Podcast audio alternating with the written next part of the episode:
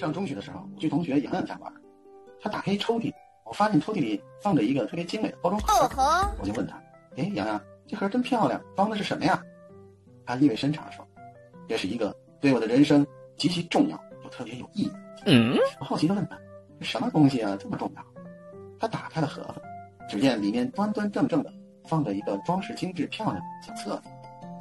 打开它之后呢，就看上有一个密封装裱，这么一元人民币，大概有个七八成新吧。哎，我仔细看了一下这张纸币，并没有看出什么特别的地方，缺号等等，也没有错印的地方。于是我就问他：“洋洋，这张纸币很名贵吗？”他说：“它呀，既不名也不贵，但是它是我的守护神。如果当年没有它，那么就没有今天的我。”我听他这么一说，觉得挺有意思，就问他：“哦，那到底什么情况？你说说我听听。”洋洋接着感慨道出了实情：十六年前的一个晚上，我爸妈在家吃过晚饭，我妈呀说要用这张一块钱的纸币。去商店买套子，就在他临出门去卫生间的功夫啊，我爸呀偷偷的把这张钱藏了起来。